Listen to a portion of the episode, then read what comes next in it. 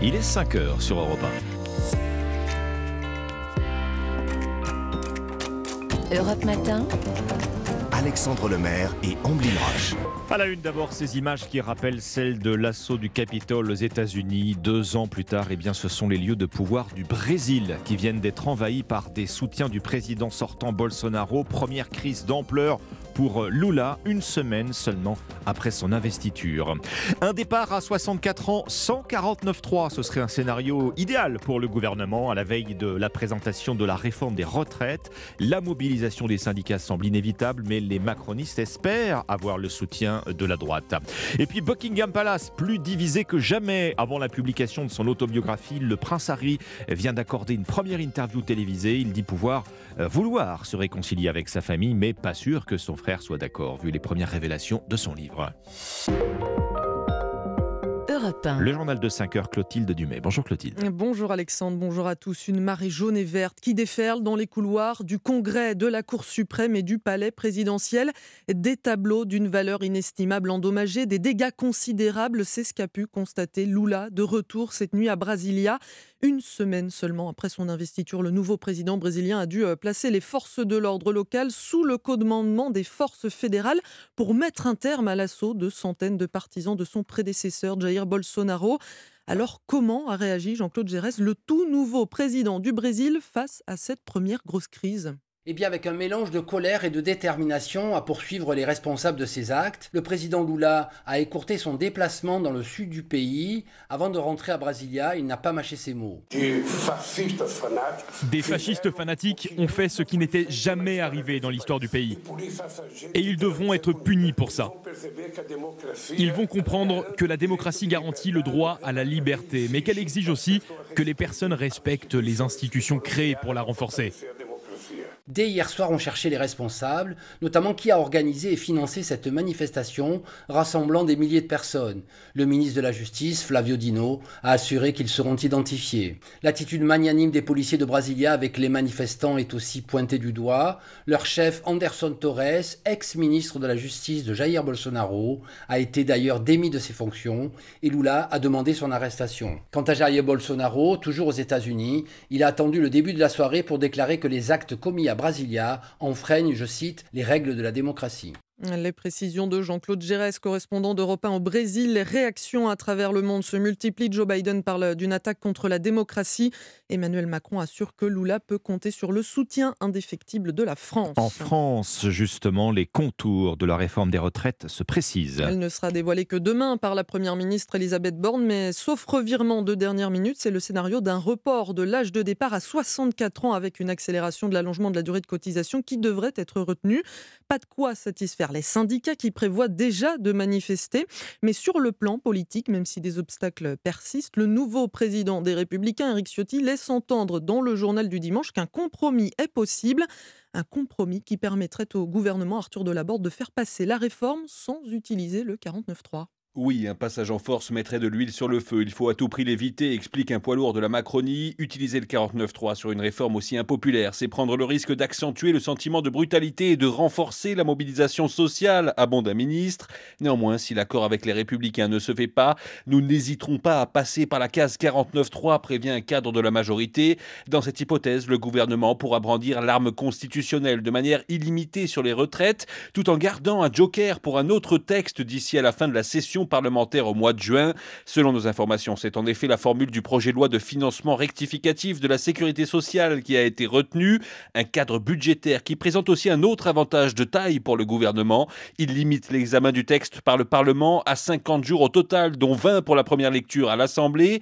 Pour les stratèges du camp présidentiel, cette limite de temps vise à décourager les tentatives d'obstruction et de blocage et à éviter que le débat ne traîne en longueur, ce qui pourrait permettre à la contestation sociale de prendre de l'ampleur hier soir, le ministre de l'économie Bruno Le Maire a confirmé qu'une voie était possible pour trouver un accord avec les Républicains. Le gouvernement qui va aussi devoir gérer la reprise des débats à l'Assemblée. C'est le retour des députés sur les bancs de l'hémicycle après trois semaines de trêve, rentrée décisive aussi pour la France insoumise puisqu'un siège devrait finalement toujours être vide, Alexis de la Fontaine, celui d'Adrien Quatennens. Oui, il l'avait pourtant promis à ses sympathisants, mais finalement, Adrien Quatennens ne reviendra pas ce matin à l'Assemblée.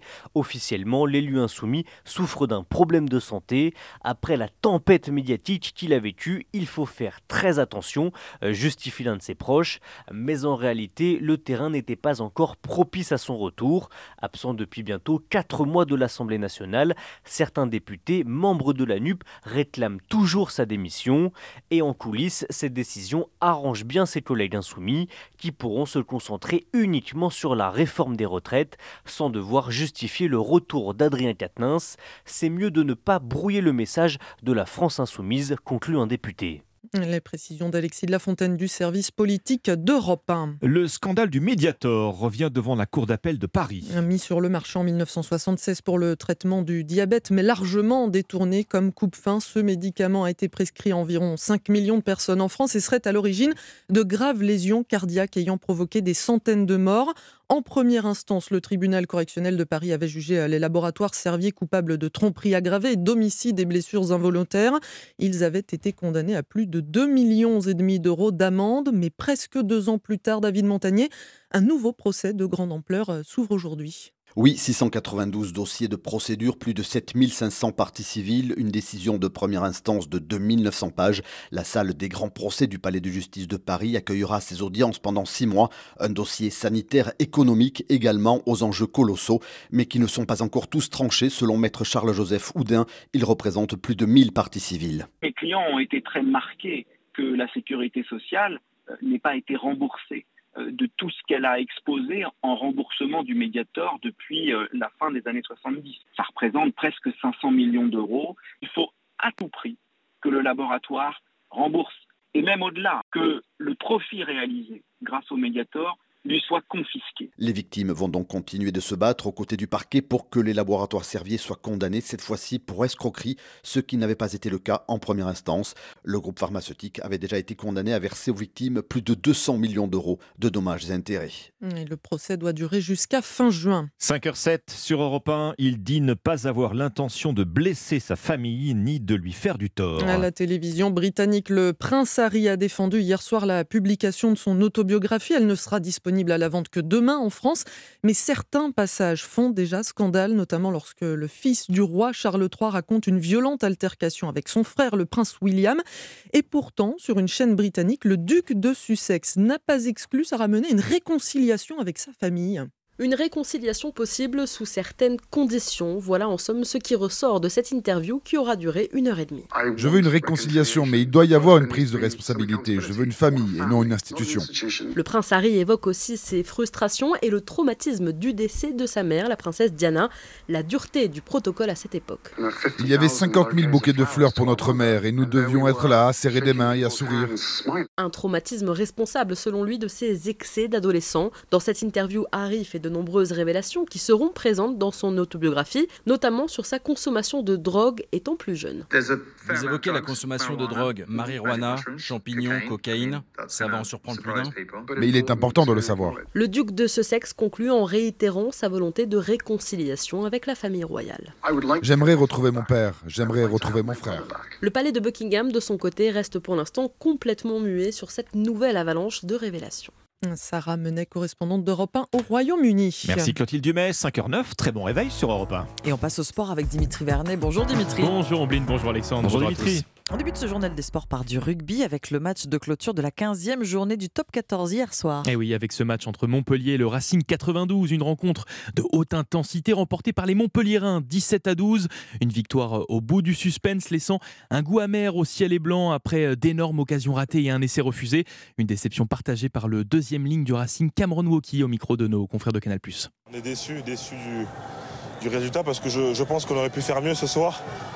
On est en total manque de réalisme et euh, malheureusement on finit pas les coups. C'est dommage de rentrer à Paris en, en, ayant perdu ce match. Le MHR de son côté renoue avec le succès et se retrouve sixième au classement à égalité avec leur adversaire du soir. Football maintenant, on a assisté hier à la fin des 32e de finale de la Coupe de France. Et oui, avec le dernier match hein, opposant Lille à 3, score final 2-0 pour les Dogs qui accèdent au prochain tour et à peine le temps de digérer les résultats de ce week-end que les clubs connaissent déjà leur futur adversaire pour les 16e de finale avec euh, quelques affiches entre Cador, Marseille recevra le Stade Rennais, Ajaccio se déplacera sur la pelouse toulousaine, les amateurs de Strasbourg Königshofen qui ont réalisé un exploit ce week-end en éliminant Clermont devront réitérer leur performance puisqu'ils vont de nouveau faire face à un pensionnaire de Ligue 1. Cette fois, ce sera Angers. Enfin, le PSG euh, est le seul club en attente à cause de matchs en retard, mais le tirage a été plutôt clément pour les Rouges et Bleus. Ils affronteront au maximum un club de National 2. Voilà le programme pour ces 16e de finale de la Coupe de France. Coup d'envoi le 21 janvier. Alors toujours du football, euh, Dimitri, un jour après la prolongation de Didier Deschamps à la tête de l'équipe de France, le président de la FFF, Noël Le Gret, a fait une sortie et qui fait polémique. Eh oui, au sujet de Zinedine Zidane, l'entraîneur français a vu son nom euh, associé à l'équipe brésilienne après la prolongation de Didier Deschamps. Une rumeur euh, faisant ni chaud ni froid au patron de la 3F. Je le cite, j'en ai rien à secouer. Des propos qui ont immédiatement fait réagir la ministre des Sports, notamment par tweet qui parle d'un manque de respect honteux, réclamant des excuses du président, entre guillemets, Noël Le Gret. Un tacle est également venu de la part de Kylian Mbappé. Zidane, c'est la France, on ne manque pas de respect à la légende comme ça, a écrit l'attaquant des Bleus sur Twitter. On prend la direction maintenant de la Slovénie pour la Coupe du Monde de biathlon. Et oui, nos tricolores ont brillé hier. Ils ont largement remporté l'épreuve du relais mixte, avec plus de 25 secondes d'avance sur les Italiens deuxième. Dans l'équipe, il y avait bien évidemment la Française Julia Simon en tête au classement individuel. Elle est heureuse de cette victoire en équipe. Pris beaucoup de plaisir sur mon coucher. Le debout, euh, voilà, une petite erreur, mais ça reste une belle course. C'était quand même plutôt bien. J'ai pris du plaisir. Aujourd'hui, c'était plus agréable qu'hier, même si les conditions ne sont pas faciles à skier, c'est assez instable. Mais voilà, c'était pour moi un bon moment. Je me suis éclaté. En plus, euh, avec l'équipe euh, mixte, c'est toujours euh, agréable aussi de courir euh, gars et filles. Donc euh, voilà, une belle course, très contente. Julia Simon au micro de nos confrères de l'équipe. Rendez-vous mercredi en Allemagne pour la suite de cette Coupe du Monde de biathlon. C'est d'ailleurs le même jour que débutera un autre championnat du monde, celui de handball, Handball. masculin. On en reparle demain Exactement. Dimitri À demain. Parfait. Merci beaucoup. À tout à l'heure pour le À tout pressing. à l'heure pour le pressing. 5h12. On passe aux courses, le pari gagnant de Thierry Léger. Bonjour Thierry. Bonjour Ombline, il y aura des courses cet après-midi sur l'hippodrome de Vincennes et mon pari gagnant sera le 208 Just Lovely. Certes, cette jument souffle le chaud et le froid en compétition comme le prouvent ses quatre dernières tentatives où elle totalise pas moins de trois disqualifications entrecoupées seulement d'une victoire, acquise de loin cependant le 28 novembre sur l'hippodrome de Vincennes et si cet après-midi elle consent à trotter d'un bout à l'autre du parcours, eh bien n'allez pas chercher plus loin la gagnante de cette deuxième course. Alors notez bien, pour Vincennes Réunion 1 dans la deuxième course, le numéro 8, Just Lovely. Merci Thierry Léger. On découvrira vos pronostics du Quintet, bien sûr, euh, dans une demi-heure sur Europe 1. Très bon début de semaine avec nous, 5h13. Dans un instant, l'histoire dingue d'Anissa Dadi, c'est celle de ce billet de 1 dollar, mais alors impossible à glisser dans votre portefeuille. A tout de suite. Europe Matin. Alexandre Lemaire et Amblin Roche. Excellent lundi matin. Merci d'être avec nous sur Europe 1 dès votre réveil. C'est maintenant l'histoire dingue d'Anissa Haddadi. Alors, drôle d'étrennes avec vous, Anissa, puisque vous avez mis la main ce matin sur le plus grand et le plus lourd billet de 1 dollar. Expliquez-nous. On se met dans l'ambiance hein, avec les Pink Floyd. Tiroir caisse. Et ce billet Cocorico, il est français. Bon, pour tout comprendre, je vous raconte sa véritable histoire. Ce billet géant dont on ne connaît pas le nom du commanditaire, vous allez comprendre pourquoi il reste Ah. discret, a été réalisé par l'artiste français Karl Lagasse. Alors Karl Lagasse, c'est un artiste très connu pour ses productions d'œuvres géantes. C'est lui qui a réalisé la sculpture du prix du Festival du film américain de Deauville, Mhm. que vous découvrez tous les ans. Il est surtout connu pour sa série d'œuvres intitulée One Dollar, ça tombe bien, autour du fameux billet vert. Depuis 2009, en effet, Karl s'est lancé dans une collection très impressionnante de billets américains géants. Un Américain anonyme lui a donc commandé un nouveau billet de 1 dollar géant.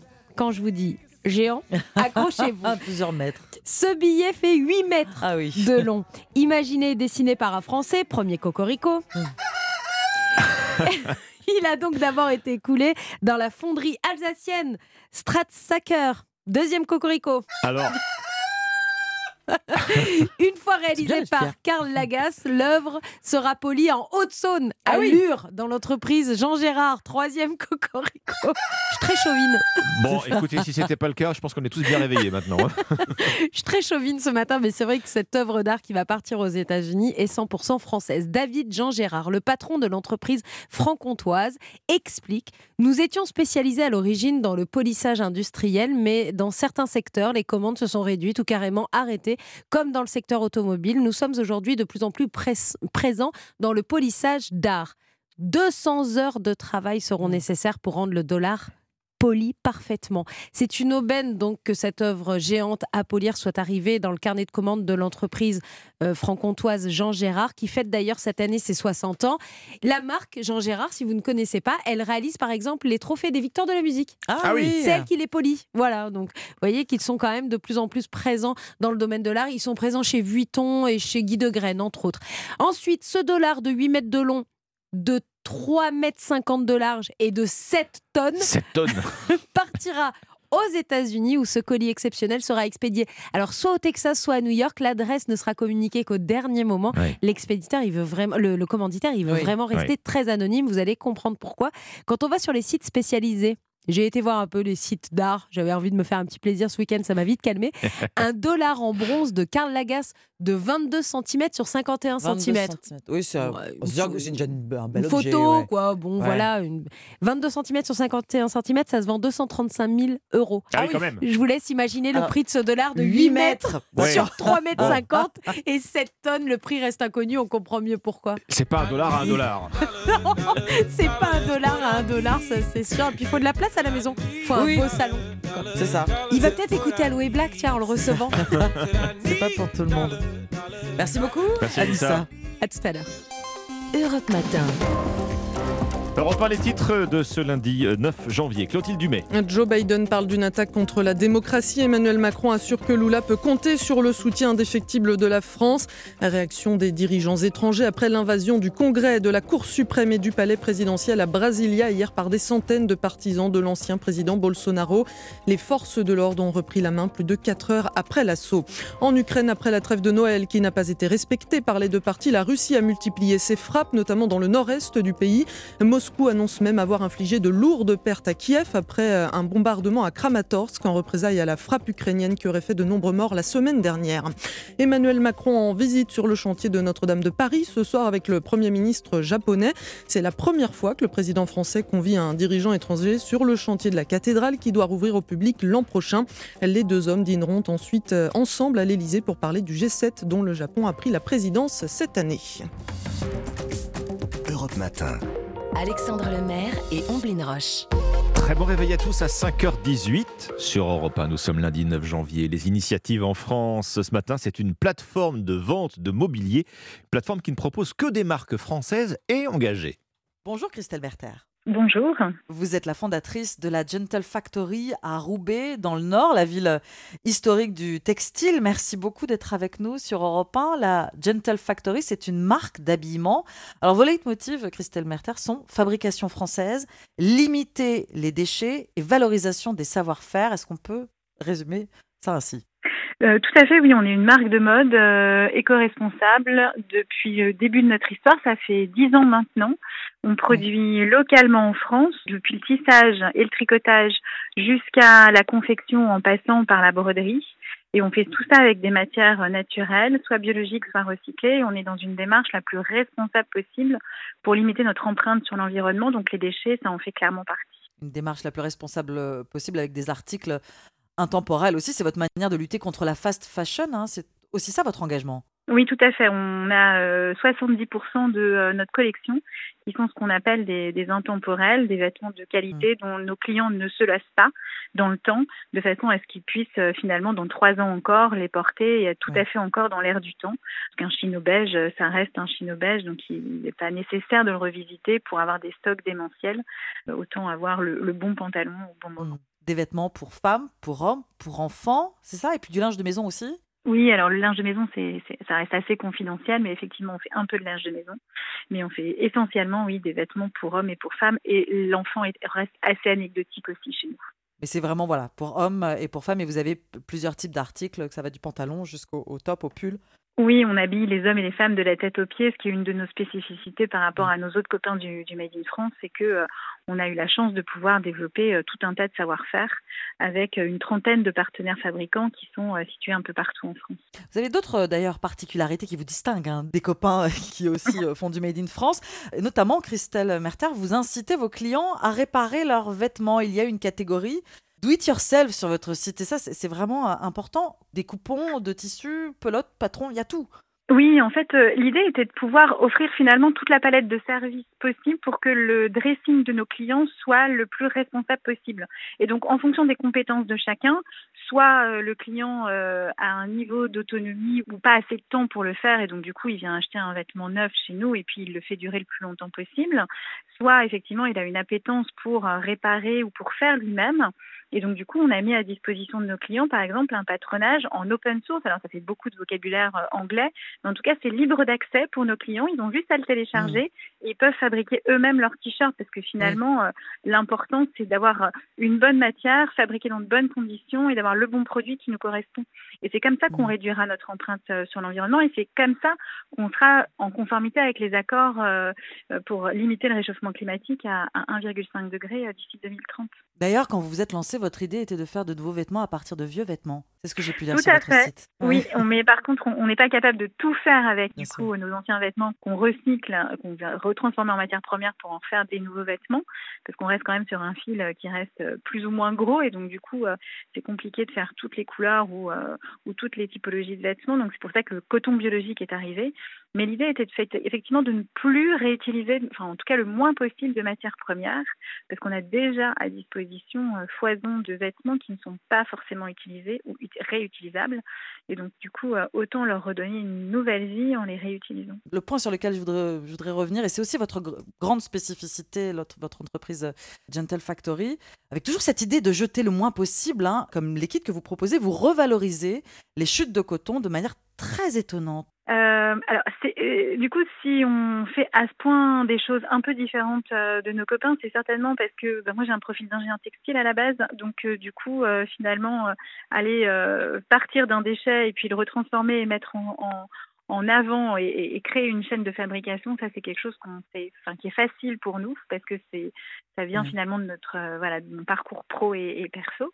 Et donc effectivement, l'idée était de se dire, ok, quand on fabrique un vêtement pour un mètre de tissu qui va servir à faire un t-shirt, hein, si, je, si, je schématise, il y a 30 mmh cm de tissu qui euh, ne sont pas utilisés parce que euh, quand vous coupez euh, le col avec les manches, etc., eh ben, il y a des bouts de tissu qui ne sont pas exploités. Donc l'idée était de mmh. récupérer ces chutes de production et d'en refaire quelque chose et potentiellement d'en refaire autre chose qu'un vêtement pour éviter de générer d'autres types de, de, pollution. Et donc du coup, on s'est posé sur le sujet et on s'est dit, ben tiens, au lieu de euh, transformer euh, les chutes en fibres, on les transformait en poudre, donc on les a micronisées, on a du coup une substance qu'on va pouvoir venir incorporer à une espèce de colle qu'on va pouvoir ensuite mouler. Et du coup, on s'est dit, bah tiens, il y a un champ des possibles absolument extraordinaire. Et du coup, on a créé une gamme de vases à partir de ces chutes de, euh, de production. Et on a également créé des lunettes de soleil. Et après, on a mesuré que ce qu'on avait fait d'un point de vue environnemental était meilleur que si on avait refabriqué des vêtements. Et comme les produits sont durables, on est encore meilleur pour l'environnement en faisant ce type de projet qu'en refaisant des vêtements. Et ce sont des chutes de coton collectées dans votre atelier à Roubaix Tout à fait, ce sont des chutes de coton qui sont euh, collectées dans nos ateliers, parce qu'on ne produit pas que à Roubaix euh, en confection, on produit aussi euh, à Paris. Enfin, en fonction de la spécificité du produit, on va travailler aussi à Paris et puis un peu mmh. aussi dans la, dans la région. On trouve vos articles euh, sur votre site, euh, lagentlefactory.com, les vêtements, vases, les lunettes aussi, mais également en, boutique. Hein. Exactement. Notre euh, volonté était d'utiliser l'écosystème des boutiques multimarques indépendantes qui existaient plutôt qu'aller recréer nos propres boutiques. Ça nous semblait intéressant de créer un, écosystème qui était là et présent, en tout cas de l'utiliser. Mmh. Et donc aujourd'hui, on a 140 points de vente qui sont répartis un peu partout en France et que vous pouvez également retrouver sur notre site puisqu'on les a tous référencés. Merci beaucoup, Christelle Merter. Vous êtes la fondatrice de la Gentle Factory. On vous retrouve donc sur lagentlefactory.com. La mode responsable et made in France. Bonne journée. Merci. Bonne journée à vous. Europe Matin. Alexandre Lemaire et Amblin Roche. À la une ce matin, des scènes de chaos au Brésil. Le palais présidentiel, la Cour suprême et le Congrès envahis par des milliers de manifestants partisans de l'ex-président Bolsonaro. Première crise politique pour Lula, une semaine pile après son investiture, récite dès le début de ce journal. La réforme des retraites vers un départ à 64 ans. À la veille de la présentation du texte, l'exécutif obtient le soutien de la droite et éloigne le spectre du 49-3. Les républicains posent toutefois leurs conditions. Dans ce journal également, les pharmaciens retroussent leurs manches pour pallier la pénurie d'amoxicilline. Ils obtiennent le droit d'en fabriquer eux-mêmes. Europe 1. Le journal de 5h30, Christophe Lamar. Bonjour Christophe. Bonjour Alexandre, bonjour à tous. Les institutions démocratiques brésiliennes frappées en plein cœur. Le palais présidentiel, la Cour suprême et le Congrès, ces trois lieux de pouvoir situés à Brasilia, la capitale, ont été attaqués par des milliers de partisans de l'ancien président Jair Bolsonaro. Scène de chaos indescriptible et dégâts considérables. Certaines images ne sont pas sans rappeler l'invasion du Capitole il y a deux ans par les sympathisants de Donald Trump aux États-Unis. Les policiers sont parvenus à reprendre tant bien que mal le contrôle de la situation. Récit d'une journée où tout a failli basculer. Chloé Lagadou. Une véritable marée humaine s'élance en direction du Congrès et scande un slogan nettoyage général et renversement du Congrès. Vêtus de vert et de jaune avec pour beaucoup le drapeau du Brésil sur les épaules, les manifestants réussissent à passer les cordons des forces de l'ordre et s'attaquent même à un policier sur son cheval. Les partisans de l'ancien président Jair Bolsonaro continuent leur course et entrent de force dans le bâtiment du Congrès en brisant les vitres. Une fois à l'intérieur, les manifestants fanfaronnent. Ils dansent dans l'hémicycle du Sénat, s'asseyent dans les fauteuils des députés ou saccagent l'intérieur des bâtiments. Quelques minutes plus tard, les manifestants pénètrent à l'intérieur de la Cour suprême et du palais présidentiel, où les protestataires se filment fièrement, portrait de Jair Bolsonaro à la main, affirmant Ici, c'est notre maison. Au même moment, le président Lula s'exprime devant les médias et qualifie les manifestants de vandales fascistes. Chloé Lagadou, le président Lula, rentré précipitamment à Brasilia, assure que les responsables seront punis. Au moins 150 manifestants ont été interpellés. Des attaques condamnées par les proches de Jair Bolsonaro, à l'image du gouverneur de Brasilia qui parle d'un acte terroriste. Sur Twitter, justement, l'ex-président Bolsonaro rejette toute responsabilité dans les événements qui ont secoué la capitale. Et à l'étranger, Christophe, les condamnations sont quasi unanimes. Oui, le président américain, par exemple, Joe Biden, juge scandaleuse les violences commises par les manifestants bolsonaristes. Le chef de la diplomatie européenne, Joseph Borrell, dit sa consternation. Emmanuel Macron, de son côté, assure le président Lula du soutien indéfectible de la France.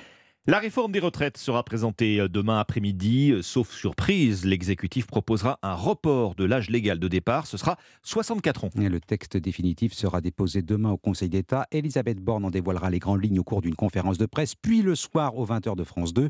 Outre les 64 ans, la réforme prévoit également un allongement de la durée de cotisation 43 ans d'ici 2035, mesure destinée à satisfaire la droite. Elle devrait soutenir l'exécutif lors du débat à l'Assemblée le mois prochain. Alexandre Chauveau, Éric Ciotti est parvenu à concilier les différentes positions au sein des Républicains.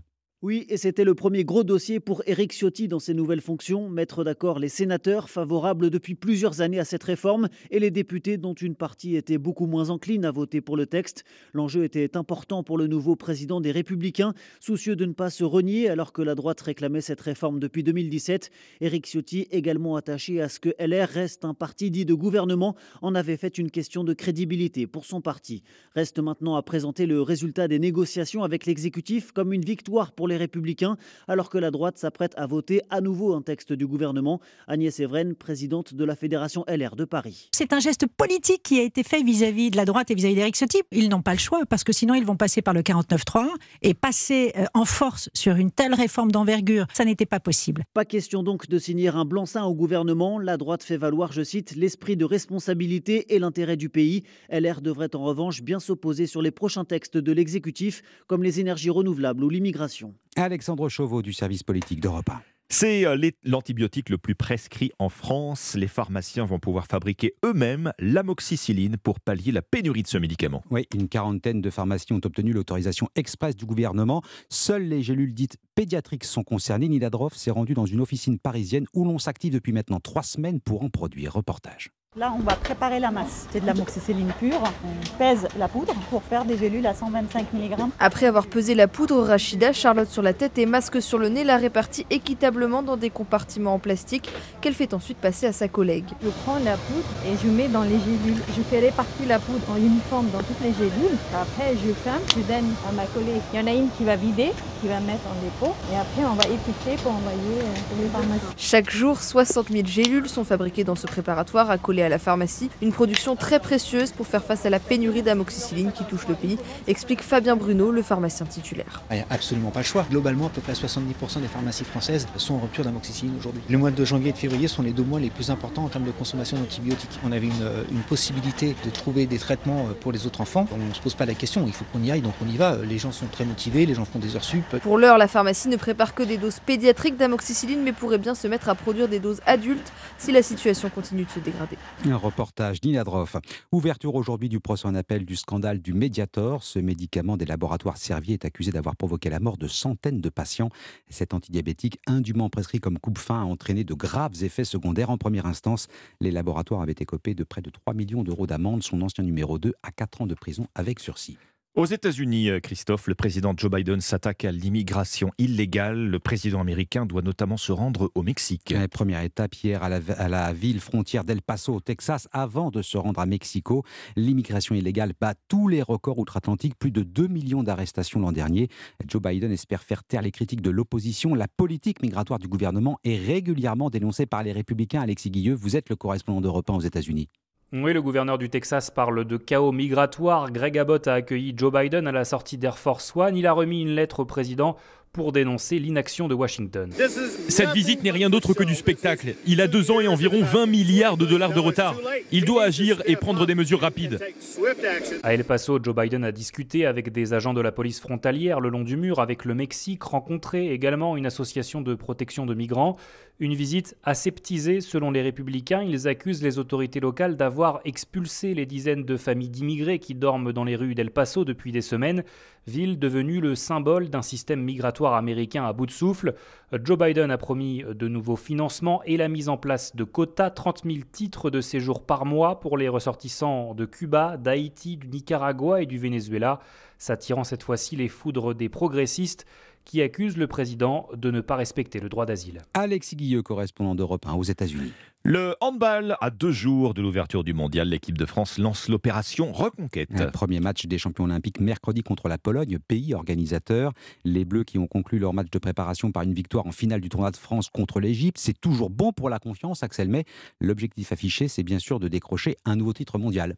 Oui, après une préparation express ponctuée de deux victoires en matchs amicaux, les Bleus, emmenés par leur vétéran Nicolas Karabatic, 38 ans, partent aujourd'hui en Pologne. Je pense que aussi au fur et à mesure des matchs dans la compétition, on va de mieux en mieux jouer, on va récupérer des automatismes et des repères sur le terrain entre nous. Donc prêt, non, je pense qu'on n'est jamais prêt avec si peu de préparation, mais c'est comme ça. 18 joueurs sont du voyage, dont le petit nouveau Thibaut Aubrier, enfin petit, façon de parler, du haut de ses 2,05 m. Les matchs de préparation, c'est bien, mais euh, tu as, envie, euh, as envie de rentrer dans, dans, le vrai, de rentrer dans le dur. Et moi, il y a beaucoup d'envie. Et euh, oui, s'il y a la médaille, tant mieux, et j'espère qu'il y aura la médaille.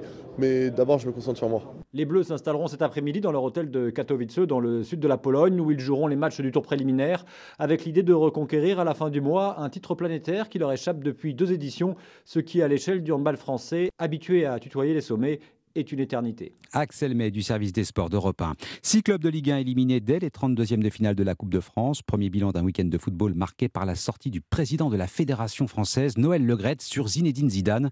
Le nom de l'ancien numéro 10 a souvent été cité comme probable successeur de Didier Deschamps à la tête des Bleus. Il pourrait finalement prendre les rênes de la sélection brésilienne. En tout cas, c'est la rumeur du moment. Réponse du président Legrette son avenir, j'en ai rien à secouer. Réaction outrée de Kylian Mbappé et de la ministre des Sports qui fustige des déclarations hors sol.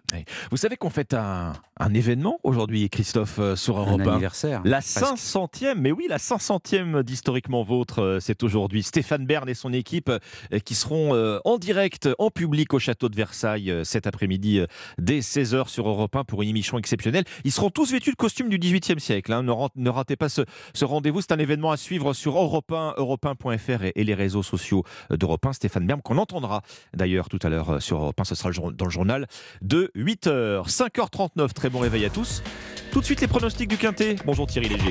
Bonjour Alexandre, c'est à Vincennes que va se courir ce quintet, une course au trot attelé réservée exclusivement aux juments âgés de 7 ans et parmi les 15 partantes, il est impératif de faire confiance à Golden Grace, le numéro 14, qui vient de s'imposer facilement à Vincennes et qui auparavant s'était adjugé une probante troisième place, toujours à Vincennes, sur 2100 mètres, le même parcours que celui qu'elle empruntera cet après-midi. Derrière cette solide favorite, je vous recommande les numéro 11, Gianna de Marzy, toujours très performante sur ce tracé de vitesse. 5, Gazelle du Rive, régulière et idéalement placée en première ligne. Derrière l'autostart, le mode de départ de ce quintet. Et 15, Gégovie de Godrel, sachant finir ses courses. Enfin, les numéros 6, Gazetta de Loup, 7, Gypsy Royal, 13, Galia Soto et 4, Gypsy Durier compléteront ma sélection. Mon pronostic 14, 11, 5, 15, 6, 7, 13 et 4. Et le numéro 4, euh, tous ces pronostics sont à retrouver dès maintenant sur europe1.fr. Merci Thierry Léger. Cet adversaire, c'est le monde de la finance. Colonna n'était pas armé, il n'a pas opposé de résistance. C'est bien elle qui a écrit Omar m'a tué. Voici les Rolling Stones. Voici les grands faits historiques racontés à travers les archives d'Europe 1. C'est le jour où. Bonjour Lord d'Autriche. Bonjour Alexandre, bonjour Ombline. Aujourd'hui débute le procès en appel des laboratoires Servier concernant l'affaire du Mediator, ce médicament responsable de plusieurs centaines de décès retirés du marché en 2009. Vous revenez aujourd'hui, Laure, sur un autre médicament qui avait aussi fait parler de lui, il avait fait scandale dans les années 50. Le Stalinon, à l'époque, avait fait au moins 100 morts. Oui, le Stalinon a été créé pour soigner les furoncles, mais cette pilule est en réalité un vrai poison. C'est un pharmacien et conseiller municipal, Georges Feuillet, qui en est à l'origine. Le médicament est prescrit dès 1954 et au bout de quelques jours, il y a déjà des morts. Témoignage d'un médecin en 1957. J'ai eu une malade qui avait un abcès du sein, je lui ai donné du Stalinon. Et elle est morte euh, quelques temps après.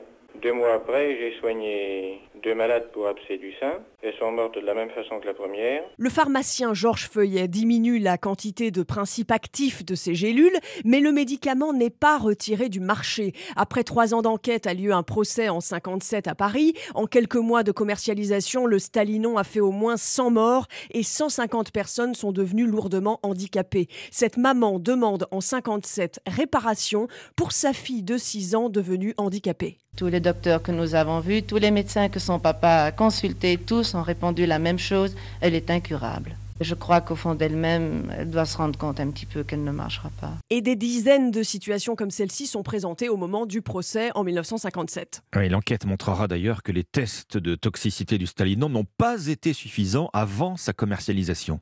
Oui, les tests de toxicologie étaient abscons, les matières premières non vérifiées, les malfaçons très importantes. Un médecin, le docteur Chalet, va révéler dans une lettre la toxicité du produit, mais il continue à prescrire le Stalinon. Décision incompréhensible pour l'avocat René Floriot qui défend des victimes en 1957. Il administre le, médicament à sept personnes.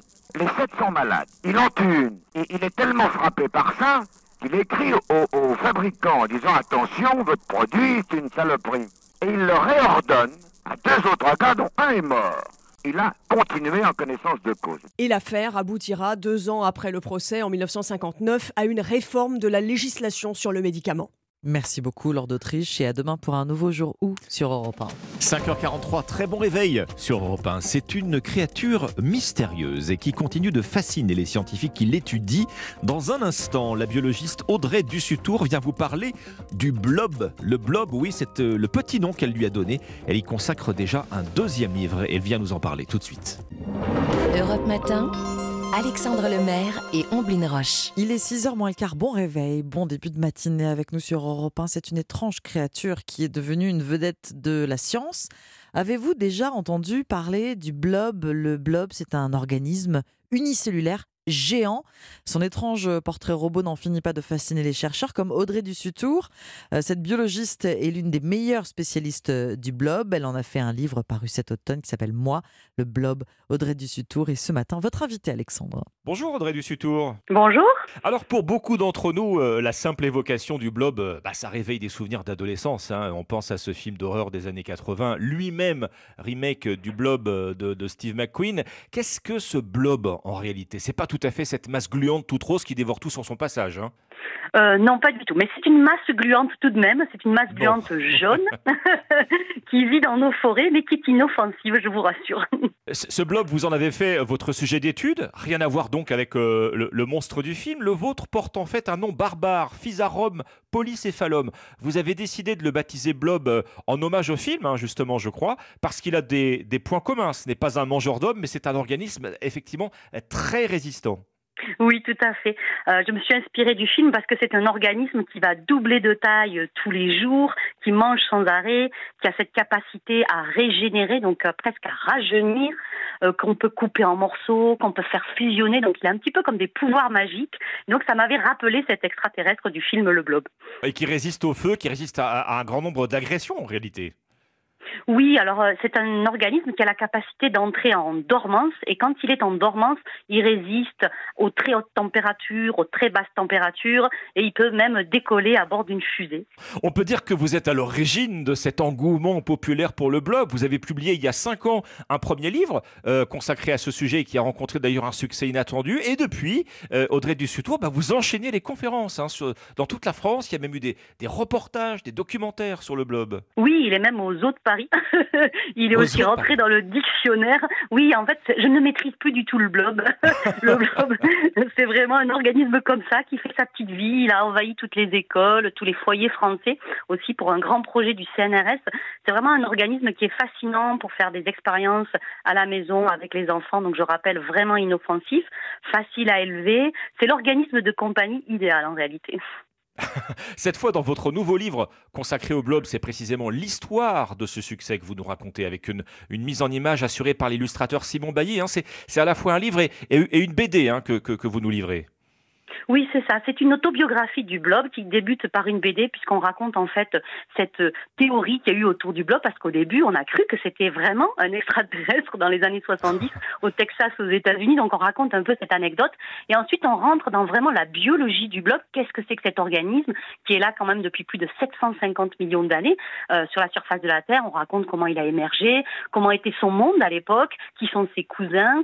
On raconte ses capacités, son intelligence puisque c'est un organisme qui étant unicellulaire, n'est pas dépourvu euh, d'intelligence. Et puis après, on raconte son succès auprès des écoles et surtout son grand voyage avec Thomas Pesquet.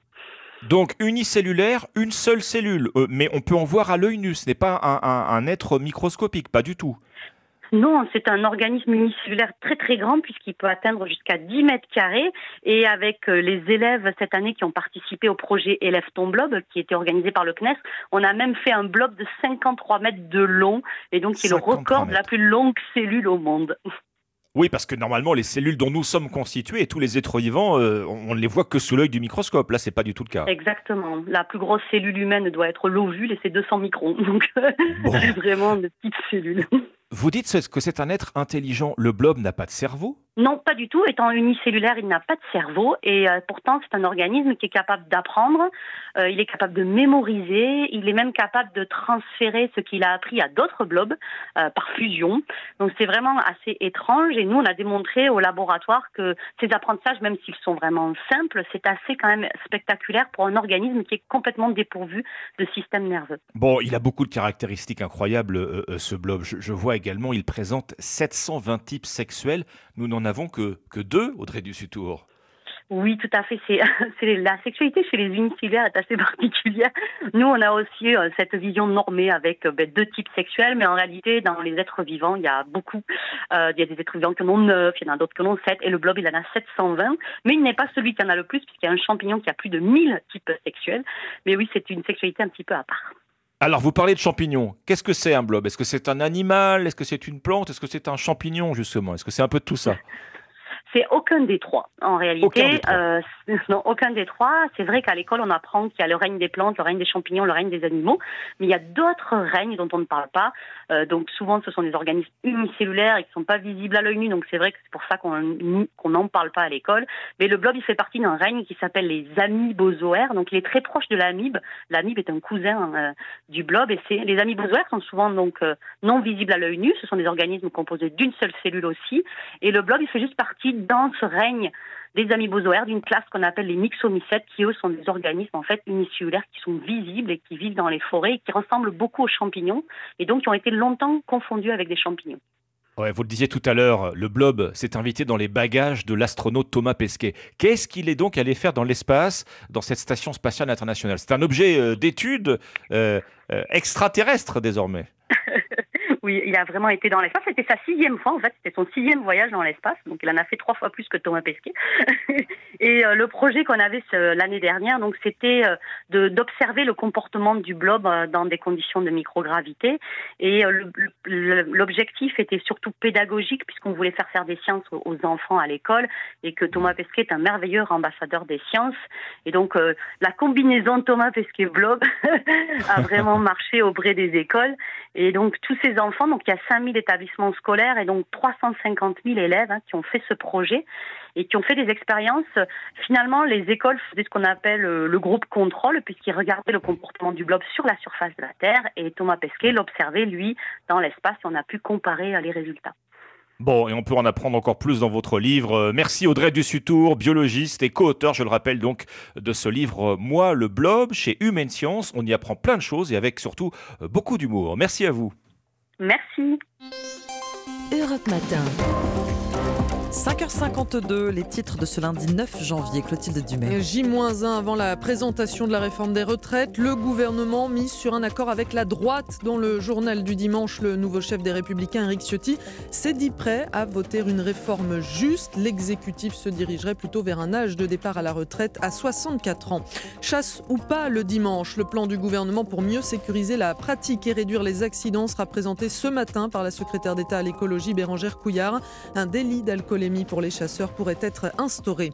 À Brasilia, Lula constate les dégâts après l'occupation hier du Congrès, de la Cour suprême et du palais présidentiel par des soutiens de son prédécesseur Bolsonaro.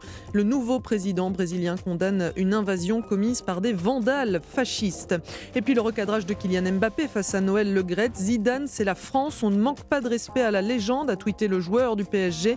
Réponse au président de la Fédération française de football qui a montré son désintérêt face à l'éventuel remplacement de Didier Deschamps par Zinedine Zidane en tant que sélectionneur.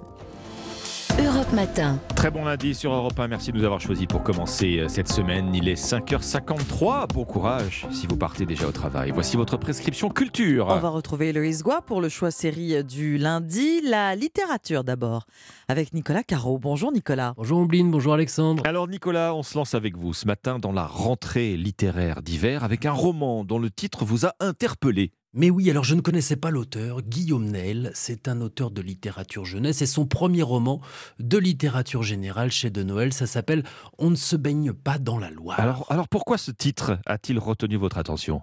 Parce que j'ai déjà entendu ça. Je vous raconte pas ma vie, mais j'ai grandi dans le Maine-et-Loire. Et la Loire, c'est très beau. Mais surtout quand on est enfant, ça donne envie d'y plonger. C'est large. Il y a des bancs de sable aussi, comme des îles à explorer. C'est un peu le Mississippi de Tom Sawyer et Huckleberry Finn. On a envie de construire un radeau ou d'aller se baigner tout simplement. Mais jamais je n'aurais mis un orteil dedans parce que quand on est des bords de Loire, c'est connu. On ne se baigne pas dans la Loire. C'est dangereux. Il y a des courants traîtres, des tourbillons. Tout le monde connaît quelqu'un qui connaît quelqu'un qui s'y est noyé, d'autant qu'il y a eu des drames médiatisés comme celui survenu en 1969 à Juigné-sur-Loire, pas loin d'Angers, 19 gamins qui se sont noyés. Ah bon, c'est ce que euh, ce roman raconte, Nicolas? Il s'en inspire. On est avec une colo, des grands, hein, ils ont 17 ans. Les monos sont adultes, mais à peine plus âgés finalement. Six semaines, et c'est le dernier jour. Autant dire que l'excitation est au maximum. Il y a Lagus, Gustave, la grande gueule, Pierre, plus timide, Farid, il est manchot, Toff ou Totoff, et Jonas, et Kevin, et Pavel, et d'autres. Les premières pages, c'est un peu agaçant puisque ce sont des ados. Surex, ils crient, ils rient fort, ils chinguent la transpiration. Tout le monde est dans le minibus. C'est Benoît, le dirlo, mais très jeune aussi, qui conduit, et tout le monde descend sur une prairie. Au bord de la Loire, pas loin du château de Brissac. On commence une partie de foot. Il y en a deux dans un coin qui jouent à la crapette. Ils y ont joué non-stop depuis le début de la colo. C'est du sérieux. Il y a Pauline, la mono, qui fait vaguement fantasmégus. Ça rigole, ça se taquine. Et puis à un moment, quelqu'un demande, mais on ne sait pas qui exactement. On va se baigner Oula, les monos ne sont pas très chauds. Et puis finalement, allez, on regarde, il n'y a pas trop de courant, c'est bon. Effectivement, l'eau arrive aux genoux, mi-cuisse maximum, ça va. Évidemment, vous avez compris, ça va mal finir. Mais le roman n'est pas l'histoire de la noyade, même si elle surviendra. C'est tout ce qui se passe avant.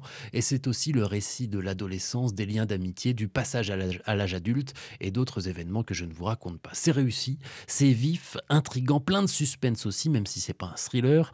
Vous ne regarderez plus jamais la Loire pareille on ne se baigne pas dans la Loire.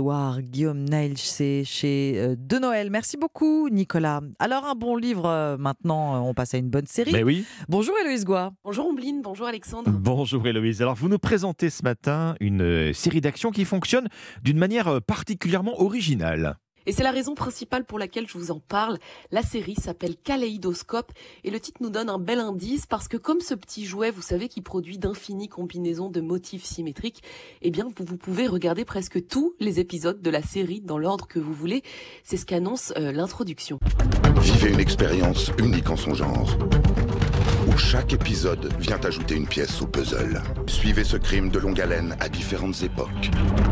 Comment y arriveront-ils? Qui trahira les autres Et qui s'en sortira alors j'imagine pas les nœuds au cerveau qu'ont dû se faire euh, les scénaristes pour faire fonctionner ce puzzle, mais je vous garantis que ça fonctionne très très bien. Bien, alors ça c'est pour le fonctionnement de la série, euh, Héloïse, mais quel est donc ce crime en question? Alors il s'agit d'un braquage qui a demandé pas moins de 25 ans de préparation, à la clé 7 milliards de dollars. Ce pactole sommeille dans le coffre-fort le plus sûr des États-Unis. On est à Manhattan en 2012 pendant l'ouragan Sandy. Je rentre pas dans les détails, mais sachez que la série est inspirée de faits réels. Le cerveau de l'opération est loin d'être un débutant, hein. il est joué par l'excellent Giancarlo Esposito qu'on avait vu dans Breaking Bad, et forcément, il s'est entouré d'experts du cambriolage. C'est ce que découvre le FBI pendant l'enquête après le braquage. Voici Bob Goodwin, une tête brûlée de Philadelphie réputée pour forcer des coffres et jouer un peu trop des points. Aux côtés de Bob, sa femme Judy Goodwin, Ava Mercer, Stan Loomis et Ray Vernon, le cerveau de l'opération. Il est accusé aussi bien de vol qualifié que de fraude informatique, incendie et homicide. Alors les épisodes nous racontent non seulement les 25 ans de préparation de l'opération, mais aussi les 6 mois qui suivent avec des braqueurs en cavale, en prison ou sérieusement mal en point pour ne pas dire décédés. Et qu'est-ce que ça change vraiment pour l'intrigue de regarder, Héloïse, les épisodes dans un ordre aléatoire? Eh bien, ça change que vous n'aurez pas le même point de vue sur l'intrigue et les personnages que moi ou que votre entourage en fonction de l'ordre que vous choisissez. Et il y a de quoi débattre, hein, parce que les combinaisons sont gigantesques. Vous avez très exactement 5040 façons différentes de regarder Kaléidoscope. Ça veut aussi dire qu'il faut se concentrer hein, pour ne rien louper et relier tous les points du récit qui sont semés euh, comme des indices dans chaque épisode. Et je précise, parce que ce n'est pas très clairement indiqué par Netflix, ne vous amusez pas à commencer par le tout dernier épisode sous peine d'être spoilé sur tout le reste de l'intrigue épisode s'appelle Blanc et c'est le seul qu'il faut vraiment, vraiment regarder en dernier. Kaléidoscope, c'est donc à voir sur Netflix. Merci beaucoup, Héloïse. Dans moins de 3 minutes maintenant, il sera 6h. La météo d'Anissa Haddadi à suivre, le journal de Roman Oquet et à 6h40, votre interview quoi, Alexandre Quel avenir pour les buralistes? Vous savez qu'ils sont confrontés à une érosion continue de la vente de cigarettes. Ils sont condamnés à se diversifier pour continuer à exister. On pourra bientôt payer ses factures au bureau de tabac. On en parlera à 6h40 avec Philippe Coy il est président de la Confédération des buralistes. Avant ça, les articles choisis du pressing à 6h10. Et ensuite, votre partition, Ombline. C'était le 9 janvier 1979.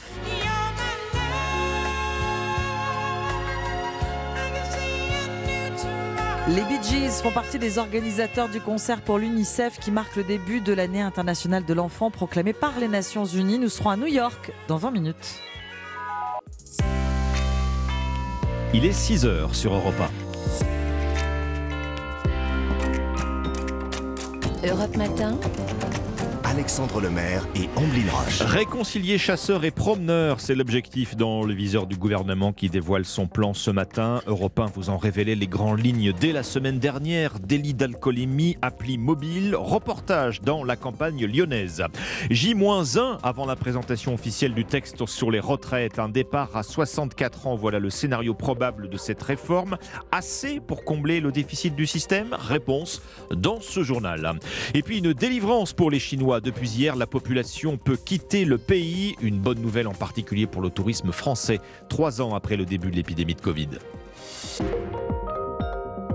Europe 1. Le journal de 6 heures, Roman Oquet. Bonjour Roman. Bonjour à tous. Un chasseur tué en manipulant son fusil, un autre touché au thorax, un jeune de 19 ans aussi blessé à la cuisse. Trois accidents de chasse en un week-end, en recul tout de même depuis 20 ans d'après l'Office français de la biodiversité qui note aussi deux fois plus de riverains, cyclistes, promeneurs blessés. Alors comment sécuriser la pratique? Le gouvernement dévoile ce matin son plan. La secrétaire d'État à l'écologie est attendue dans le Loiret à 10h. Oui, Bérangère Couillard devrait annoncer la création d'un délit d'alcoolémie. Autre mesure, une application mobile pour permettre aux chasseurs de signaler leur présence. Alors, est-ce assez pour rassurer les promeneurs Pour Europe 1 et vous, notre correspondant Laurent Imbert a baladé son micro dans la campagne lyonnaise. Le temps est idéal pour une balade au sommet du Montou à proximité de Lyon. Charlotte est avec ses chiens et elle se méfie. J'ai déjà eu des chiens qui ont été touchés par des chasseurs. Moi, j'essaye de mettre des gilets à mon chien, euh, clochette, maintenant euh, quand je me balade dans des zones euh, de chasse. Et puis maintenant, euh, surtout, j'y vais plus quoi en fait. Même son de cloche pour Denis qui court en forêt. Pour lui, la présence des chasseurs est problématique et il doit s'adapter. Il faut à chaque fois euh, modifier ses parcours. Je vais même courir la nuit euh, avec la frontale. Euh, il faut quand même euh, modifier vraiment ses plans pour aller euh, faire du sport en pleine nature. Pour se faire remarquer des chasseurs, le président du Rando Club de Francheville, Gérard Ivorel, recommande de s'habiller avec des couleurs vives. Il donne aussi d'autres conseils. On se met à chanter euh, pour que véritablement les chasseurs euh, entendent effectivement la présence d'un groupe. Quelqu'un qui se trouverait seul, je le conseille effectivement bah, de siffler, de chanter de temps en temps. Et de l'avis de tous, évitez toute balade en fin de journée, surtout quand la nuit commence à tomber. Au Montou, Laurent Imbert, Europe 1. 6 heures et 3 minutes, un report à 64 ans et une accélération de l'allongement de la durée de cotisation. C'est le scénario privilégié par le gouvernement. J-1 avant la présentation de sa réforme des retraites. Un texte avec des concessions pour espérer un soutien des LR à l'Assemblée nationale.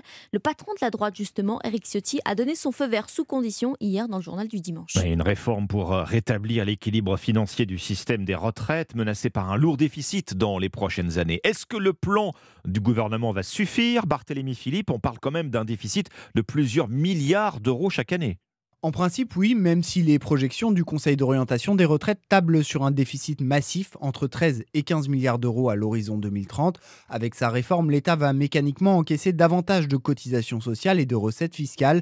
Théoriquement, les rentrées d'argent pourraient même être supérieures au déficit estimé, mais cette hypothèse dépend de plusieurs facteurs, comme l'explique Mathieu Plane, économiste à l'OFCE. D'après certaines estimations, on devrait attendre une économie de l'ordre de 18 milliards. Donc c'est même un peu supérieur euh, au déficit attendu. Alors ça suppose un taux de chômage bas, ça veut dire qu'on maintient durablement les seniors en emploi. Effectivement, ces seniors sont maintenus en emploi, on peut avoir des excédents budgétaires. Si c'est pas le cas, alors euh, on aura un risque de déficit, euh, notamment sur euh, les régimes d'assurance chômage. Donc globalement, euh, on a des phénomènes de bascule qui peuvent s'opérer. Avec les excédents budgétaires, le gouvernement prévoit de financer les mesures sociales de la réforme, la retraite minimum à 1200 euros et les départs anticipés pour les carrières longues et les métiers pénibles. Barthélemy Philippe, c'est un médicament accusé d'avoir provoqué la mort de plusieurs centaines de personnes. Le Mediator, traitement contre le diabète, détourné en coupe-fin jusqu'à son interdiction en France en 2009.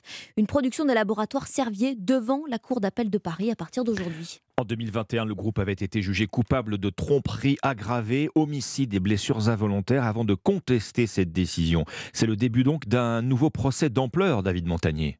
Oui, 692 dossiers de procédure, plus de 7500 parties civiles, une décision de première instance de 2900 pages. La salle des grands procès du Palais de justice de Paris accueillera ses audiences pendant six mois.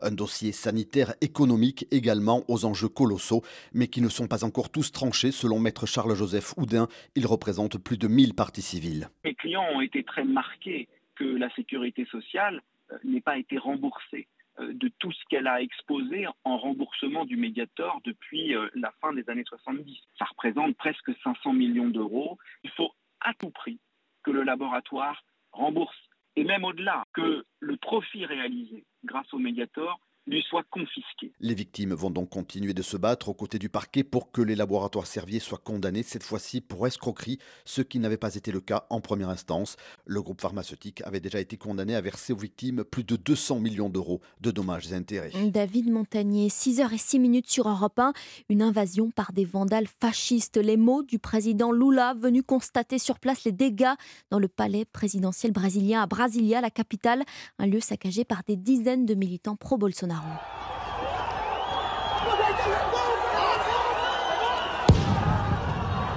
Le palais présidentiel, mais aussi la Cour suprême et le Congrès brésilien.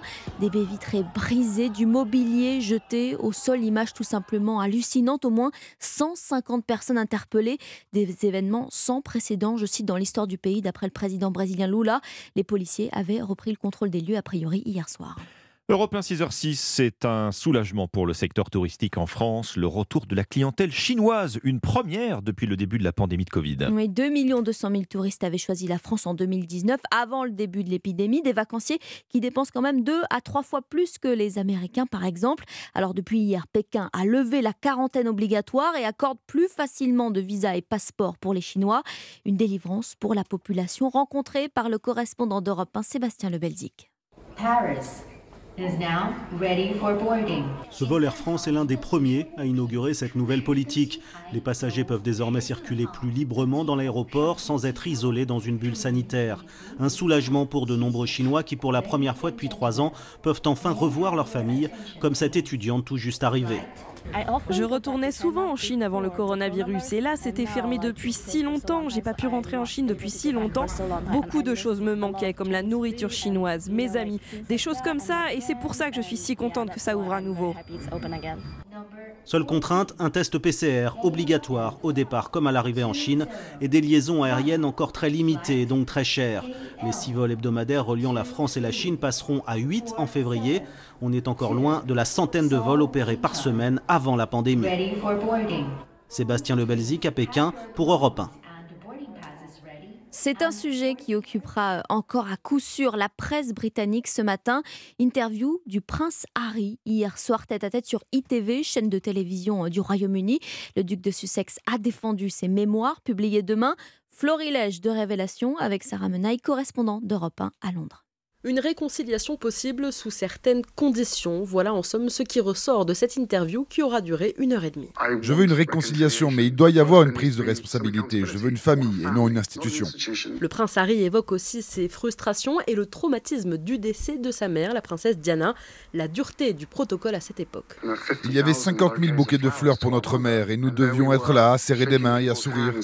Un traumatisme responsable selon lui de ses excès d'adolescent. Dans cette interview, Harry fait de nombreuses révélations qui seront présentes dans son autobiographie, notamment sur sa consommation de drogue étant plus jeune. Vous évoquez la consommation de drogue, marijuana, champignons, cocaïne, ça va en surprendre plus d'un Mais il est important de le savoir. Le duc de Sussex conclut en réitérant sa volonté de réconciliation avec la famille royale. J'aimerais retrouver mon père, j'aimerais retrouver mon frère. Le palais de Buckingham, de son côté, reste pour l'instant complètement muet sur cette nouvelle avalanche de révélations. Sarah Menaille, correspondante d'Europe 1 à Londres. 6 h et 9 minutes, c'est le charme de la Coupe de France de foot quand les amateurs battent les professionnels. 32e de finale ce week-end. De belles surprises samedi et aussi des résultats logiques, on peut le dire, Colin Abgral. Oui, peu de place aux belles histoires hier dans une journée qui a vu tous les clubs de Ligue 1 s'imposer, voire même cartonner, à l'image du Stade de Reims qui a passé 7 buts aux amateurs de Lone Plage. Ça passe pour Lorient, Toulouse et Ajaccio. Petite frayeur pour Auxerre qui passe au tir au but face à Dunkerque. La magie de la Coupe de France, elle, a opéré dans la journée de samedi. Trois clubs de Ligue 1 sont passés à la trappe. Monaco surpris par Rodez, club de Ligue 2. Le Puy-en-Velay, pensionnaire de National, a réalisé l'exploit face à l'OGC Nice, 1-0. Mais la vraie belle histoire, c'est la qualification du Football Club Olympique de Strasbourg club de Régional 1, sixième échelon du foot français qui, au tir au but, est venu à bout de Clermont 9e de Ligue 1. Une performance historique pour ces joueurs amateurs. Leur entraîneur, Amar Ferjari, a tenu à leur rendre hommage sur notre antenne. Ils bossent tous, ou ils étudient tous, ou malheureusement certains sont sans emploi. Ils nous ont tous bluffés, moi le premier. C'est juste magnifique. Le 21 janvier, les Strasbourgeois devront réitérer l'exploit face à un nouveau club de Ligue 1, Angers, pour pourquoi pas commencer une nouvelle grande histoire de la Coupe de France. Colin Abgral du service des sports d'Europe 1. C'était le journal des sports avec Winamax. Les jeux d'argent et de hasard peuvent être dangereux. Perte d'argent, conflits familiaux, addiction. Retrouvez nos conseils sur joueurs-info-service.fr et au 09 74 75 13 13. Appel non surtaxé. Merci Romain Noquet, c'était votre journal de 6h sur Europe 1. Il est 6h10 et on se retrouve dans quelques secondes avec le pressing. À tout de suite. Les premières informations de la journée avec Alexandre Lemaire et Omblin Roche sur Europe 1. 6h12 sur Europe 1. Très bon début de semaine et bienvenue si vous nous rejoignez. C'est l'heure du pressing. Pour passer en revue les journaux du matin, on est rejoint, vous le savez, par Dimitri Vernet. Quel est votre choix ce matin, Dimitri? Bon, en cette nouvelle année, Omblin Alexandre, je suppose que bah, vous n'avez pas échappé aux bonnes résolutions. Sauf Oh que non. Eh, J'espère. Toujours, il faut toujours faire une bonne liste. Bon, sauf que seulement 9 jours après les avoir prises, vous êtes peut-être déjà démotivé. Ah. L'envie d'aller à Non, la j'ai pas salle- commencé, juste. Bah, c'est On pas- attend, pas on attend, on attend pour démarrer. Eh oui, l'envie d'aller à la salle de sport est peut-être déjà partie, ou encore celle de trier ses papiers. Eh bien, ne vous inquiétez pas, ce matin, je viens à votre rescousse grâce à un article dans le Figaro nous expliquant comment lutter contre cette démotivation. Alors déjà, je vous rassure, être démotivé, ce n'est pas vraiment manquer de volonté, c'est plutôt manquer de stratégie. Parce que oui, lorsque l'on prend des résolutions, on a tendance en fait à vouloir aller très vite, peut-être un peu trop vite. Pour l'exemple de la salle de sport, par exemple, on passe du tout ou rien, et je dirais même du rien au tout. C'est-à-dire qu'on passe d'une séance à l'année à une par jour, sauf que ben, je suis désolé de vous le dire, mais ça ne tiendra pas. Ça tiendra dans, pas. dans plus de 90% des Ah oui. cas. Car oui, en fait, vous modifiez beaucoup trop votre style de vie, et donc, bah oui, en fait, arrive la démotivation, et là, au revoir les abdos euh, pour cet été. C'est pour cela que le psychologue Yves-Alexandre Talman, dans cet euh, article, nous parle de l'habitude. C'est le mot d'ordre pour tenir une résolution. Il faut savoir l'inscrire dans votre emploi du temps pour qu'elle puisse tenir longtemps. En fait, vous allez comme ça créer une répétition qui s'inscrit dans votre style de vie sans la bousculer. Pour revenir bah, sur l'exemple du tri des papiers, euh, bah, ne faites pas tout d'un coup, faites-le plutôt tous les dimanches pendant 30 minutes et vous verrez, on en reparlera en 2024 et vous n'aurez aura plus de papier Ça va oui, traîne. plus de papier qui traîne, Ouais. exactement. Finalement, pour atteindre vos objectifs, visez le marathon, pas le sprint. Comment lutter contre la démotivation? Un article anti-procrastination à retrouver dans les pages santé du Figaro ce matin. Ah là, le, le tri des papiers, vous avez mis le, droit, sur- le doigt sur Ah oui. vraiment le- le- Eh oui. l'empire de la procrastination. 30 là. minutes tous les dimanches, Ouais. vous verrez. Ça Ouais, sera bien. Alors le Vous dimanche, aussi je sais pas. Ouais, dimanche, vous Enfin, avez- Oui, samedi, enfin, Vous sûr. avez un tas également dans un coin Oh, mais euh, si de c'était qu'un tas. Oui, enfin, malheureusement, c'est plus qu'un tas généralement. Tout irait bien. C'était qu'un tas. Bon, votre sélection, Bin, ce matin. Ça s'est terminé euh, hier, le salon de la tech, le CES à Las Vegas. Et ce matin, le journal Les Échos nous fait un petit récap des meilleures innovations santé qui bientôt pourront s'inviter à la maison parce que c'est forcément euh, et c'est Mhm. pas tout c'est souvent pardon du, du- du concret. L'électronique de la santé d'abord dans les toilettes. Oui c'est l'un des objets connectés qui a le plus attiré l'attention qui a beaucoup fait parler. Vous en avez peut-être déjà entendu parler de ce petit galet de 90 mm de diamètre à jeter au fond de la cuvette des toilettes pour analyser notre urine. Cela permet par exemple de suivre le cycle menstruel et l'ovulation, des données importantes pour un couple qui a du mal à avoir un oui. enfant. Le petit galet permet de déceler la formation de calculs rénaux et il peut aussi aider à détecter une rechute de cancer de la vessie. Donc c'est quand même un, un outil qui sera bien utile. On a des Alors, statistiques finalement en fait. c'est ça? Exactement, non, ça, ana- ça analyse, Ça analyse, ça analyse Ah oui. l'urine. C'est vraiment un, un- un objet scientifique, un objet Mhm. de santé.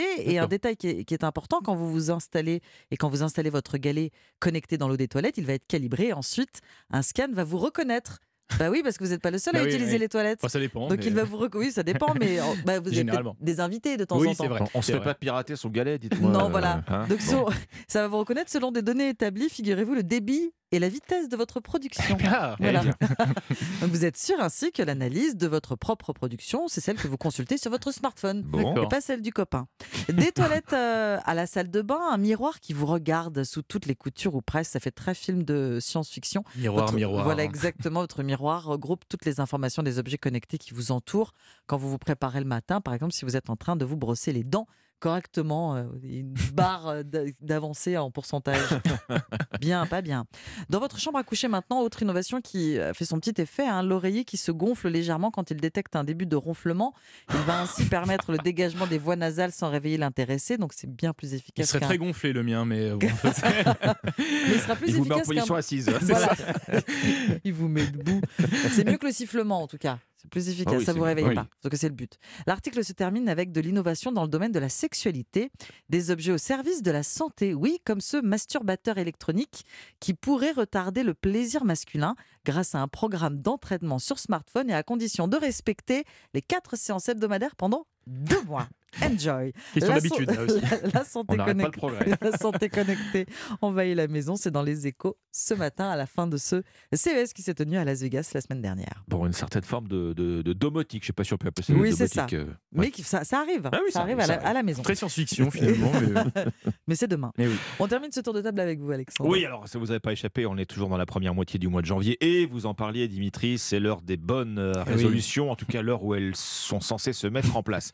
Comme chaque année, bah, parmi ces bonnes résolutions, on sait que beaucoup de fumeurs essaient d'arrêter le tabac. L'Alliance contre le tabac essaie de les aider avec une nouvelle campagne de sensibilisation. Vous l'avez peut-être déjà vu euh, euh, passer ces jours-ci. Elle s'intéresse cette fois-ci au portefeuille des fumeurs. On Alors mise oui, plus forcément sur la santé, mais sur le portefeuille. alors la santé, c'est toujours un Bien problème, sûr. mais là, l'angle, effectivement, c'est ouais. le budget, euh, avec des visuels qui, qui, qui posent cette question. Et vous, de quoi vous prive l'industrie du tabac? On peut lire ça dans le Parisien ce matin. En fait, euh, l'Alliance contre le tabac bah, a décidé de cibler cette fois les effets dévastateurs de la cigarette sur le pouvoir d'achat. Et oui, on Oui. est en Oui. pleine période d'inflation.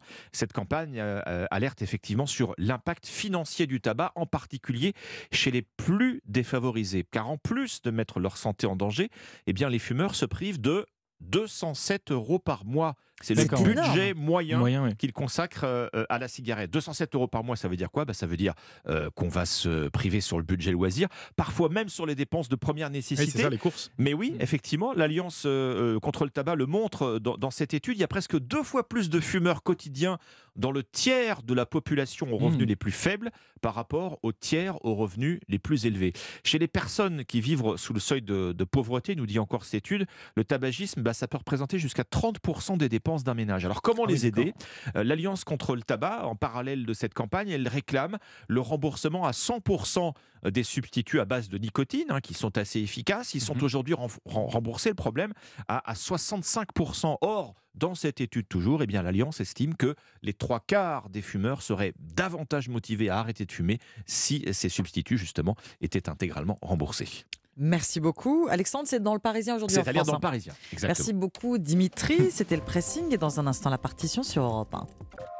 Votre partition ce lundi matin, Ombline, c'était le 9 janvier 1979. Certaines des plus grandes stars de la pop du moment se retrouvent alors sur une même scène. On est au siège des Nations Unies à New York. Oui, ce concert baptisé Music for UNICEF Gift of Song marque le début de l'année internationale de l'enfant proclamée par les Nations Unies ainsi et célébrer le 20e anniversaire de la Déclaration des droits de l'enfant de 1959. Thank you very much indeed, and good evening, and welcome to A Gift of.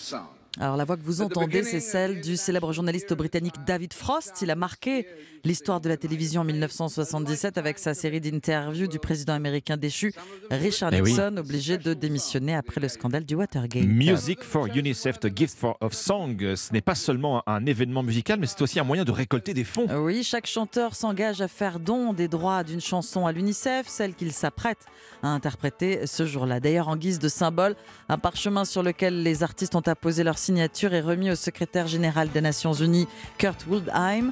Et ce sont, vous l'entendez, les membres d'Earth, Fire qui ouvrent le bal.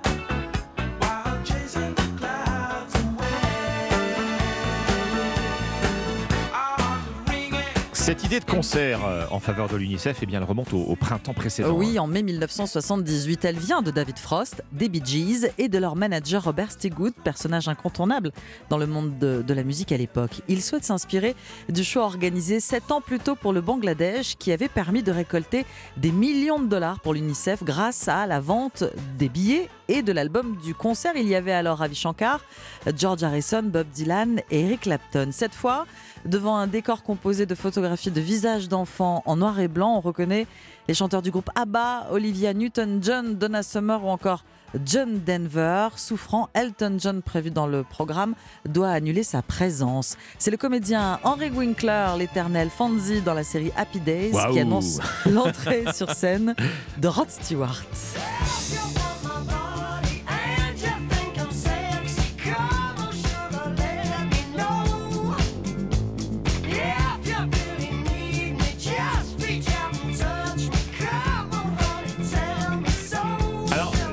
certains chanteurs euh, choisissent un, un succès qui a marqué euh, les mois qui ont précédé le concert, d'autres, à l'inverse, font le pari de la nouveauté. Oui, c'est le cas du groupe ABBA qui compte céder les droits d'une toute nouvelle chanson issue des sessions d'enregistrement de leur album Voulez-vous? Ils se mettent d'accord au départ pour que ce soit le titre enlevé, chargé de rythme disco If It Wasn't For The Night, mais finalement, c'est une balade et son ambiance euh, pleine d'espoir qui lui est préférée. L'histoire d'une jeune fille qui sèche ses larmes après un chagrin d'amour sur une douce mélodie latine. Chiquitita, you and I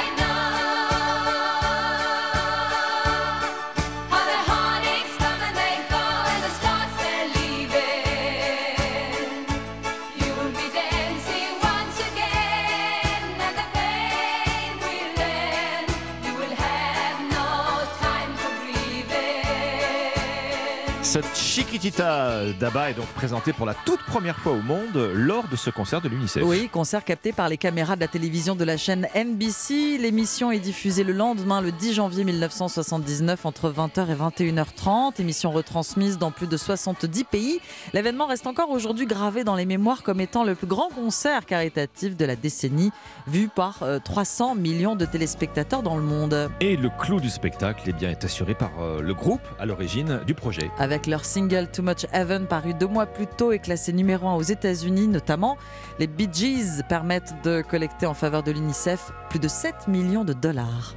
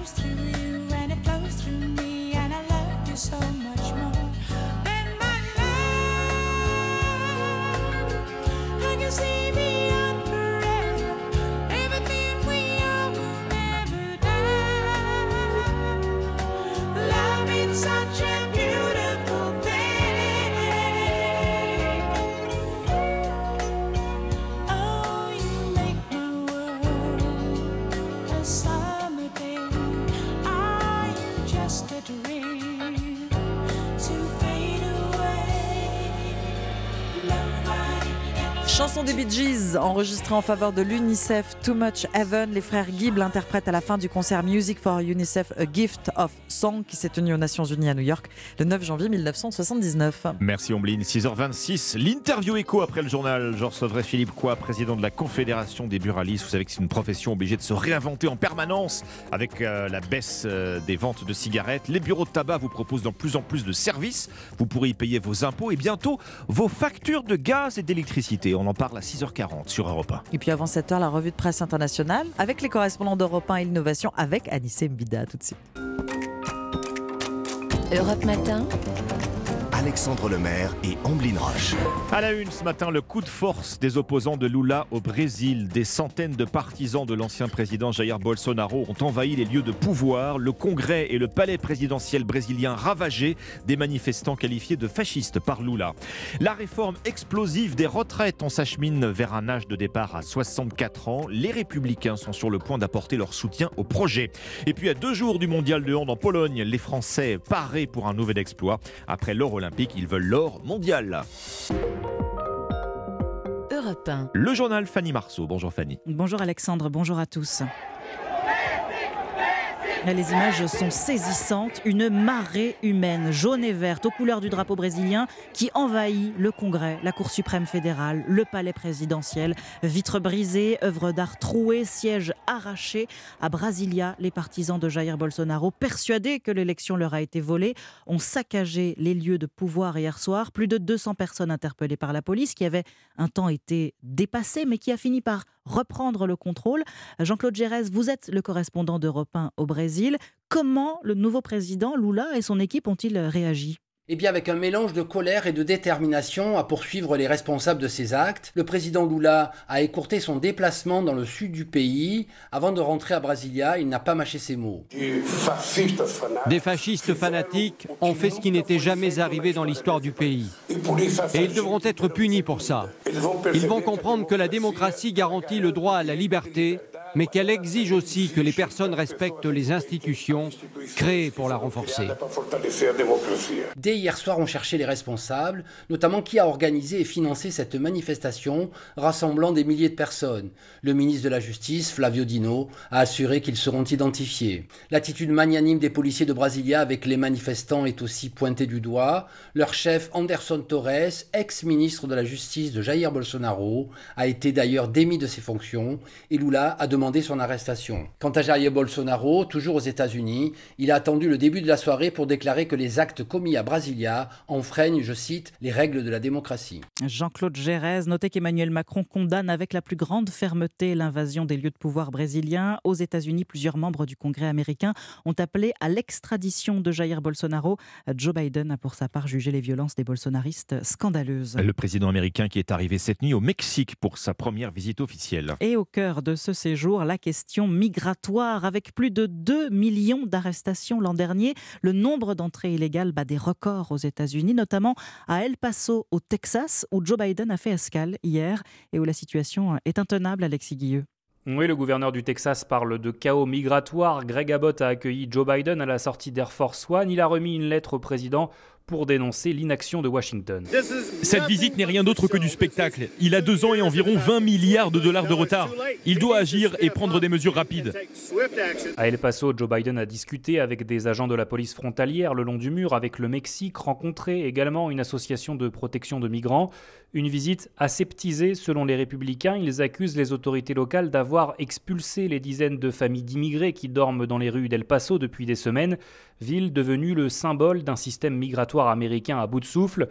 Joe Biden a promis de nouveaux financements et la mise en place de quotas, 30 000 titres de séjour par mois pour les ressortissants de Cuba, d'Haïti, du Nicaragua et du Venezuela, s'attirant cette fois-ci les foudres des progressistes qui accusent le président de ne pas respecter le droit d'asile. Alexis Guilleux, correspondant d'Europe 1 aux États-Unis. En France, retour au tribunal pour le dossier Mediator. Le procès en appel des laboratoires Servier s'ouvre ce matin. Oui, deux ans après leur condamnation à plus de 2 millions d'euros pour tromperie aggravée, homicide et blessures involontaires, le parquet espère les faire condamner pour escroquerie.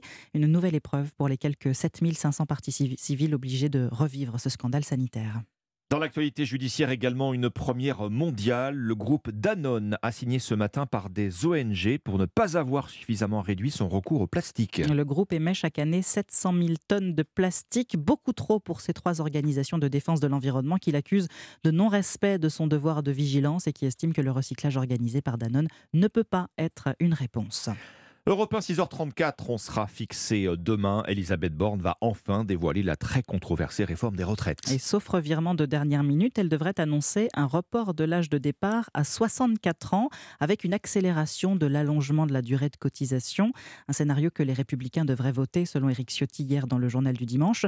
Arthur Delaborde, un vote LR permettrait à l'exécutif de faire passer la réforme sans avoir recours au 49-3. Oui, un passage en force mettrait de l'huile sur le feu. Il faut à tout prix l'éviter, explique un poids lourd de la Macronie. Utiliser le 49.3 sur une réforme aussi impopulaire, c'est prendre le risque d'accentuer le sentiment de brutalité et de renforcer la mobilisation sociale, abonde un ministre. Néanmoins, si l'accord avec les Républicains ne se fait pas, nous n'hésiterons pas à passer par la case 49.3, prévient un cadre de la majorité. Dans cette hypothèse, le gouvernement pourra brandir l'arme constitutionnelle de manière illimitée sur les retraites, tout en gardant un joker pour un autre texte d'ici à la fin de la session parlementaire au mois de juin. Selon nos informations, c'est en effet la formule du projet de loi de financement rectificatif de la sécurité sociale qui a été retenue, un cadre budgétaire qui présente aussi un autre avantage de taille pour le gouvernement. Il limite l'examen du texte par le Parlement à 50 jours au total, dont 20 pour la première lecture à l'Assemblée. Pour les stratèges du camp présidentiel, cette limite de temps vise à décourager les tentatives d'obstruction et de blocage et à éviter que le débat ne traîne en longueur, ce qui pourrait permettre à la contestation sociale de prendre de l'ampleur. Arthur Arthur Delaborde du service politique d'Europe 1. Et puis une application pour localiser les chasseurs en temps réel, c'est ce que propose le gouvernement aujourd'hui. Emmanuel Macron n'a pas cédé à ceux qui réclamaient l'interdiction de la chasse le dimanche. Le plan chasse présenté aujourd'hui prévoit une limite d'alcoolémie, le renforcement de la formation des chasseurs et donc cette application baptisée Suricat qui vise à mieux délimiter les zones de chasse pour éviter les accidents comme ceux qui ont coûté la vie à une promeneuse du Cantal et un automobiliste près de Rennes l'an dernier. Zidane au Brésil, j'en ai rien à secouer. S'il a tenté de me joindre, je ne l'aurais même pas pris au téléphone. Voilà les propos polémiques tenus hier par Noël Legrette, le président de la Fédération française de football. Des mots qui ne passent pas du tout. Zidane, c'est la France. On ne manque pas de respect à la légende. Comme ça, réagit Kylian Mbappé. La ministre des Sports, Amélie Oudéa-Castera, dénonce une déclaration hors sol. Elle réclame des excuses. À noter que Noël Legrette doit être entendu demain dans le cadre d'un audit sur les dysfonctionnements au sein de la fédération. Et à côté handball, Fanny, tous les espoirs sont permis. J-2 avant les championnats du monde. Allez les Bleus, qui sont dans les starting blocks d'ailleurs, après leur titre de champion olympique à Tokyo. Ils partent aujourd'hui pour la Pologne avec un seul objectif en tête, Axel May, ramener leur mondial à la maison. Oui, après une préparation express ponctuée de deux victoires en matchs amicaux, les Bleus, emmenés par leur vétéran Nicolas Karabatic, 38 ans, partent aujourd'hui en Pologne. Je pense que aussi au fur et à mesure des matchs euh, dans la compétition, euh, on va de mieux en mieux jouer, on va récupérer des automatismes et des repères sur le terrain entre nous. Donc prêt, non, je pense qu'on n'est jamais prêt euh, avec si peu de préparation, mais c'est comme ça. 18 joueurs sont du voyage, dont le petit nouveau Thibaut Brier, enfin petit, façon de parler, du haut de ses 2,05 m. Les matchs de préparation, c'est bien, mais tu as, envie, as envie de rentrer dans, dans le vrai, de rentrer dans le dur. Et moi, il y a beaucoup d'envie. Et euh, oui, s'il y a la médaille, euh, tant mieux. Et j'espère qu'il y aura la médaille. Mais d'abord, je me concentre sur moi. Les Bleus s'installeront cet après-midi dans leur hôtel de Katowice, dans le sud de la Pologne, où ils joueront les matchs du tour préliminaire, avec l'idée de reconquérir à la fin du mois un titre planétaire qui leur échappe depuis deux éditions, ce qui, à l'échelle du handball français, habitué à tutoyer les sommets, est une éternité. Axel May du service des sports d'Europe 1. Merci Fanny Marceau. Très bon réveil, 6h38 sur Europe 1. Tout de suite, quel avenir pour les buralistes? Ils sont confrontés, vous le savez, à une érosion euh, continue de la vente de cigarettes. Ils ont de plus en plus de cordes à leur arc. Se diversifier pour exister. On pourra bientôt payer ses factures, tiens, au bureau de tabac. Avec nous dans un instant pour en parler, Philippe Quoi, président de la Confédération des buralistes. À tout de suite. Alexandre Lemaire et Omblin Roche sur Europe 1. C'est une profession vouée à se réinventer pour assurer sa survie. Les buralistes élargissent encore la gamme des services qu'ils proposent à leur clientèle, un moyen de compenser la baisse des recettes liées au tabac. Votre invité, Alexandre, c'est Philippe Coy, président de la Confédération nationale des buralistes. Bonjour Philippe Coy. Bonjour. Quand on va au bureau de tabac aujourd'hui, les, les clients qui poussent la porte euh, des bureaux de tabac, c'est de moins en moins souvent pour acheter des cigarettes. Ben, c'est euh, évidemment d'abord pour acheter des cigarettes, mais pour une multitude de services. Nous avons euh, engagé depuis 5 ans un plan de transformation pour se réinventer, s'adapter aux besoins de nos 10 millions de clients au quotidien et également payer des factures du quotidien, comme vous le dites. Bon, vous avez de plus en plus souvent, euh, parmi la, votre diversification, le rôle de relais colis. C'est un complément de revenu intéressant, j'imagine c'est un des compléments euh, de, revenus, bien évidemment, mais d'attractivité aussi de nouveaux clients, puisque 10 millions de clients fréquentent les 23 500 buralistes partout en France. Nous avons euh, une baisse structurelle du marché du tabac liée, euh, bien évidemment, au changement de consommation, mais également au marché parallèle qui a malheureusement pris une part importante aujourd'hui sur la distribution nationale. Et notre réseau s'est adapté avec ce plan de transformation, avec le relais colis, comme vous le signalez, avec le paiement des factures du quotidien pour les petites fiscalités. oui, et, euh, venir, dès, oui. et dès cette année, euh, les factures du quotidien également de votre énergie, si vous le souhaitez. La collecte des impôts, ça fait quelques années déjà, mais vous êtes de plus en plus nombreux à, à- à collecter euh, les impôts dans les bureaux de tabac. Euh, Philippe Coy, on peut voir chez les buralistes qu'ils pratiquent cette affichette, hein, paiement de proximité, marqué du, du logo du, du gouvernement. Ça fonctionne comment exactement? C'est très simplement euh, un, un QR code qui est apposé sur le document fiscal que vous recevez et vous venez euh, dans notre réseau, euh, le réseau des buralistes, pour régler en scannant euh, individuellement votre QR code et en réglant euh, votre dû euh, au Trésor public. C'est euh, aujourd'hui plus de 13 500 points de contact, ce qui met euh, chaque Français à peu près à 10 minutes d'un point de paiement avec euh, l'amplitude horaire que chacun connaît de notre réseau. Oui, ce qui est d'autant plus important que Bercy a supprimé euh, quasiment 1000 trésoreries locales hein, euh, dans toute la France. Vous compensez en fait cette perte de maillage sur le territoire avec les bureaux de tabac. C'est pas le même sujet. C'est une volonté euh, des pouvoirs publics de donner plus de proximité. Euh, La réorganisation de trésorerie est un sujet indépendant et euh, la volonté de la DGFIP était de donner plus d'accès, plus de facilité avec l'amplitude horaire que nous représentons aujourd'hui et surtout ce lien et cette proximité sur tous les territoires urbains, dans les quartiers, en ruralité. Nous sommes présents partout et je crois qu'aujourd'hui on a besoin de ce contact et de cette proximité. Bon, et ça marche plutôt bien. J'ai vu que l'année dernière, plus d'un million et demi de Français ont réglé leurs impôts de cette façon dans un bureau de tabac. Effectivement, et le retour, euh, je dirais, de satisfaction euh, des euh, contribuables est euh, éloquent et 98% de satisfaction. Je crois que là, c'est une proximité accentuée euh, sans euh, dé- dénaturer le service public. Vous percevez une, une- une commission pour, pour chaque euh, encaissement justement euh, d'impôts, Philippe Coy? Oui, il y a une, une rémunération forfaitaire pour chaque acte réalisé. Il n'y a pas de commission sur le montant. C'est un acte forfaitaire Oui. décidé par l'administration. Bon, vous allez bientôt proposer un nouveau service dans la même veine. hein. On pourra bientôt payer ses factures de gaz et d'électricité chez le buraliste. Tout à fait, avec le même partenariat que nous avons avec la Française des Jeux, qui est notre partenaire dans cette opération. Nous allons euh, proposer euh, dès cette année 2023 la possibilité de régler euh, soit votre loyer pour les bailleurs sociaux, votre facture d'énergie chez un buraliste avec la même souplesse et la même facilité que vous pouvez le faire pour les factures du quotidien des impôts. Bon, et là, comment ça va se passer? On repart du bureau de tabac avec son reçu, sa trace de paiement? Eh ben, toujours le même système, on essaye d'être le plus simple et le plus fluide possible pour euh, nos clients et pour euh, le réseau des buralistes. Un QR code sera posé sur votre document euh, de quittance et vous aurez juste à le scanner comme une simple grille, je dirais, de loto. Et ainsi, vous pourrez régler en carte bleue ou en numéraire le reste à charge que vous avez. La vente de cigarettes reste vo- votre cœur de métier aujourd'hui. Je veux dire, quelle est la part du tabac dans le chiffre d'affaires d'un moyen d'un buraliste? Bien évidemment, euh, si nous sommes aujourd'hui euh, mobilisés autour de cette transformation, notre métier, plus que jamais buraliste, est au cœur de notre actualité. Nous vendons du tabac traditionnel, celui à combustion que l'on connaît, euh, la cigarette, mais également des produits du vapotage. Et cela fait partie de l'évolution de notre offre sur la nicotine, des produits de nouvelle génération, du vapotage, du tabac traditionnel. En tous les cas, notre métier de buraliste est voué à évoluer pour toujours amener plus de services, plus de liens et surtout résister à cette crise du marché parallèle. Est-ce que ça reste plus de la moitié du chiffre d'affaires euh, d'un bureau de tabac, par exemple Oui, aujourd'hui, c'est encore plus de 50, c'est plutôt euh, 60% de chiffre d'affaires réalisé par le tabac. Mais on ne va pas non plus en vouloir aux buralistes de vendre du tabac. Nous sommes agréés par les services de l'État pour vendre ce produit, qui est un produit légal sous le monopole de l'État. Le prix du paquet augmente régulièrement. Vous qui êtes en première ligne, est-ce que l'effet prix joue encore sur le tabagisme? Est-ce qu'à chaque nouvelle augmentation, vous constatez une nouvelle baisse des ventes de cigarettes? Alors à chaque nouvelle baisse, nous constatons une baisse des volumes.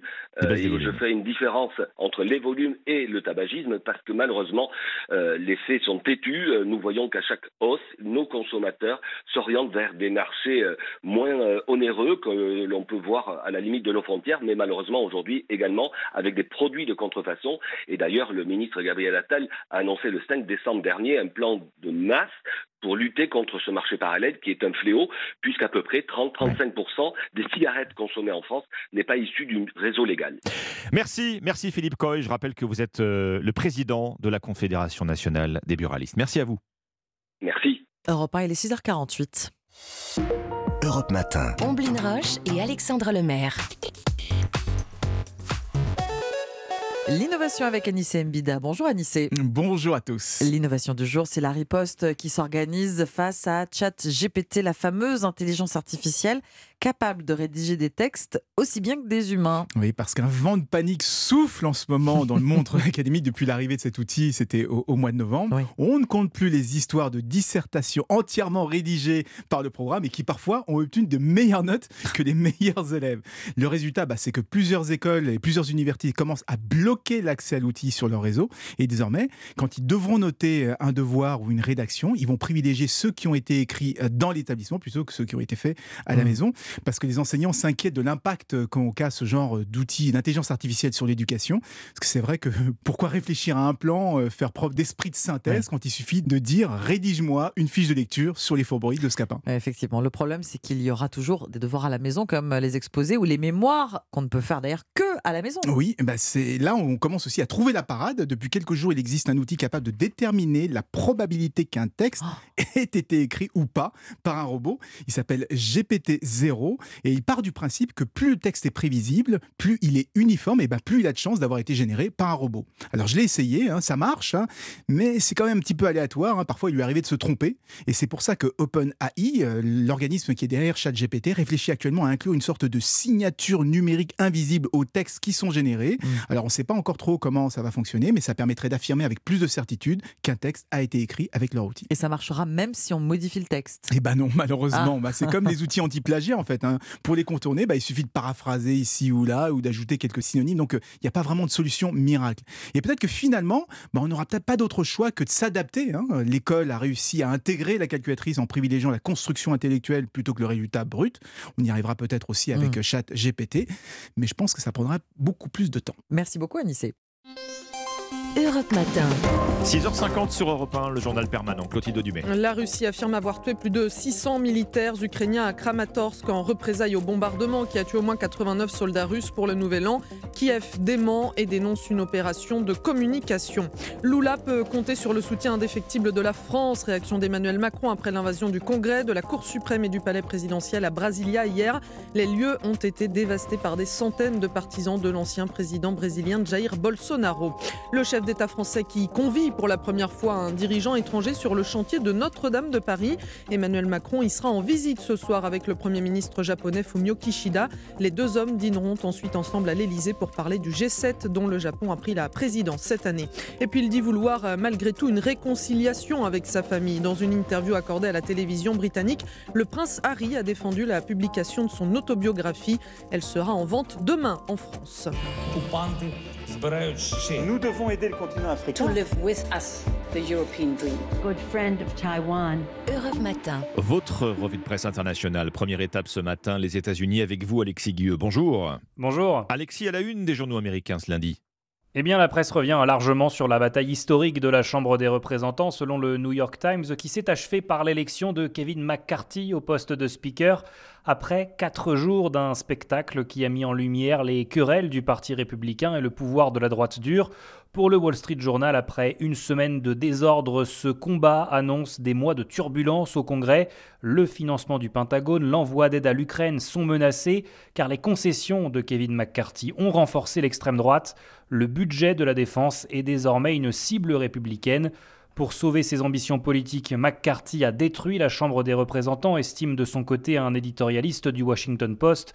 Deux ans après l'attaque du Capitole, les républicains s'en prennent au fonctionnement du gouvernement.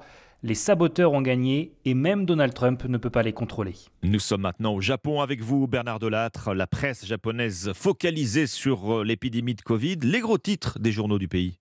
Le scénario catastrophe que les épidémiologistes redoutaient, écrit affolé le quotidien Asahi. Une tuindémique. On retrouve cet anglicisme à la une de tous les quotidiens. Il signifie une épidémie jumelle, le Covid et en plus la grippe hivernale.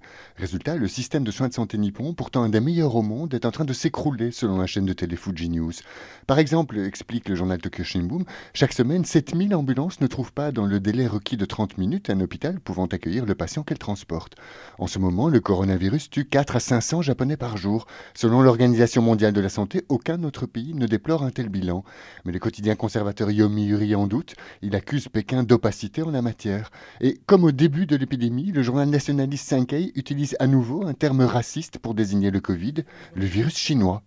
Nous sommes enfin en Algérie avec vous, Nour Chahine. Que lit-on ce matin dans les journaux algériens? Eh bien, la presse parle de l'appel lancé par la Sonatrach aux investisseurs étrangers.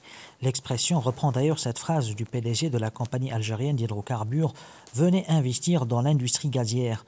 Le journal précise que l'Algérie est prête à fournir plus de gaz à l'Europe, mais cela nécessite des engagements à long terme des compagnies énergétiques européennes. Le site Algérie Eco consacre un article au plan de la Sonatrach pour les quatre ans à venir. Un plan axé essentiellement sur l'augmentation de la production de gaz. Pour sa part, le Soir d'Algérie révèle que la Sonatrach a mis en place un plan d'investissement à moyen terme d'environ 40 milliards de dollars. Il n'en faudra pas moins pour relancer l'exportation et la production de gaz, mais également du pétrole. Merci Nour Chahine, merci à nos correspondants. 6h53 sur Europe 1. Très bon réveil. Dans un instant, vous retrouvez Dimitri Pavlenko. A tout de suite. Europe Matin. 6h56. Très belle matinée à l'écoute d'Europe 1. Et avec Dimitri Pavlenko. Bonjour Dimitri. Bonjour Alexandre Lemaire, bonjour Ombline Roche. Merci à tous les deux. On vous retrouve demain matin 5h pour le coup d'envoi d'Europe Matin. Bonjour, bienvenue chers auditeurs